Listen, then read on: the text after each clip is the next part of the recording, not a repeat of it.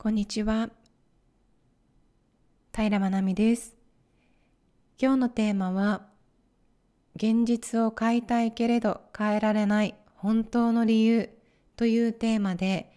変化するときに出てくる不快感と心と体の関係についてシェアさせていただきます。よろしくお願いします。皆さんは今の現実を変えたい前に進むんだと決めて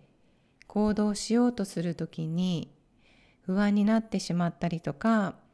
体調を崩してしまったりすることありませんか？実際私自身もこの経験をすごくしてきました。例えば私の場合だと自分だったりとか家族が体調を崩してしまったり人前で話す場面の時は肌荒れをしてしまったりっていうのをしていました。その度になんでこのタイミングでとかやめた方がいいってことなのかなっていうふうにネガティブに捉えていて無意識にやらない理由っていうのを並べてしまっていました。でもこれは決してタイミングじゃないわけでも自分に能力がないわけでもなくて実は前に進んでいるっていうこと成長しようとしている証なんですよね。それはどういうことかというと認知科学の理論からお伝えさせていただくと私たちには一人一人コンフォートゾーンという安心で安全な居心地のいい快適領域が存在しています。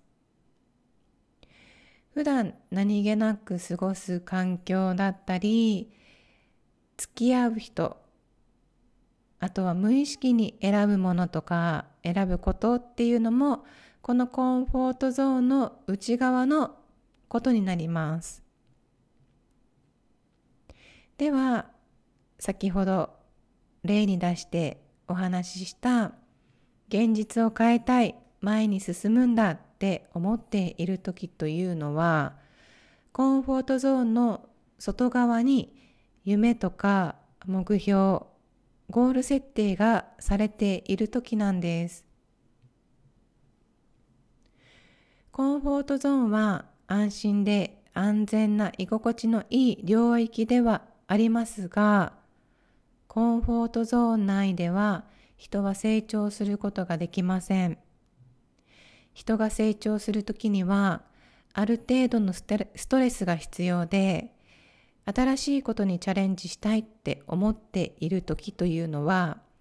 私たちのコンフォートゾーンは未来側にずれている時なんですよね。つまり成長しようとしている時なんです。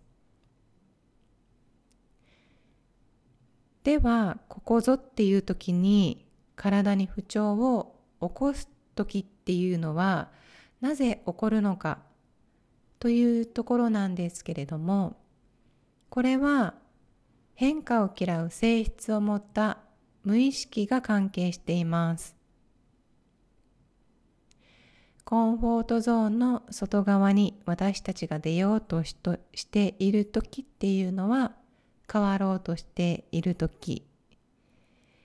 その変化を嫌ったホメオスタシス恒常性維持機能が反応して現状にとどまろうとしているのが体に不調として現れてきます。現状にとどめようとするホメオスタシスは私たちが前に進もうとするときに本当にありとあらゆる方法で止めようとしてきます。例えば変化することを不安に感じたり急に怖くなったりタイミングじゃないのかなとやらない理由を無意識に探したりしてしまったりこれもすべてホメオスタシスのせい、反応のせいで、本当に真っ当な理由かのように現実を止めようとしてきます。今日の内容は以上になりますが、いかがですか？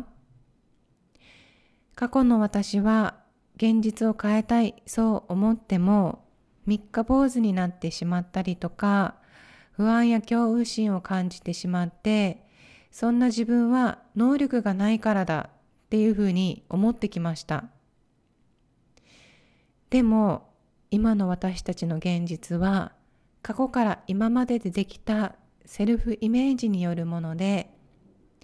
誰かや何かによって作られたセルフイメージが今の私たちを作っています。現実を変えたい。そう思ったら脳の機能を利用して現状を突破していくことが理想を手にするための近道です。無料セッションやっています。疑問や質問でも構いません。お気軽にご連絡いただけたらお返事させていただきます。では、今日の配信以上とさせていただきます。ありがとうございました。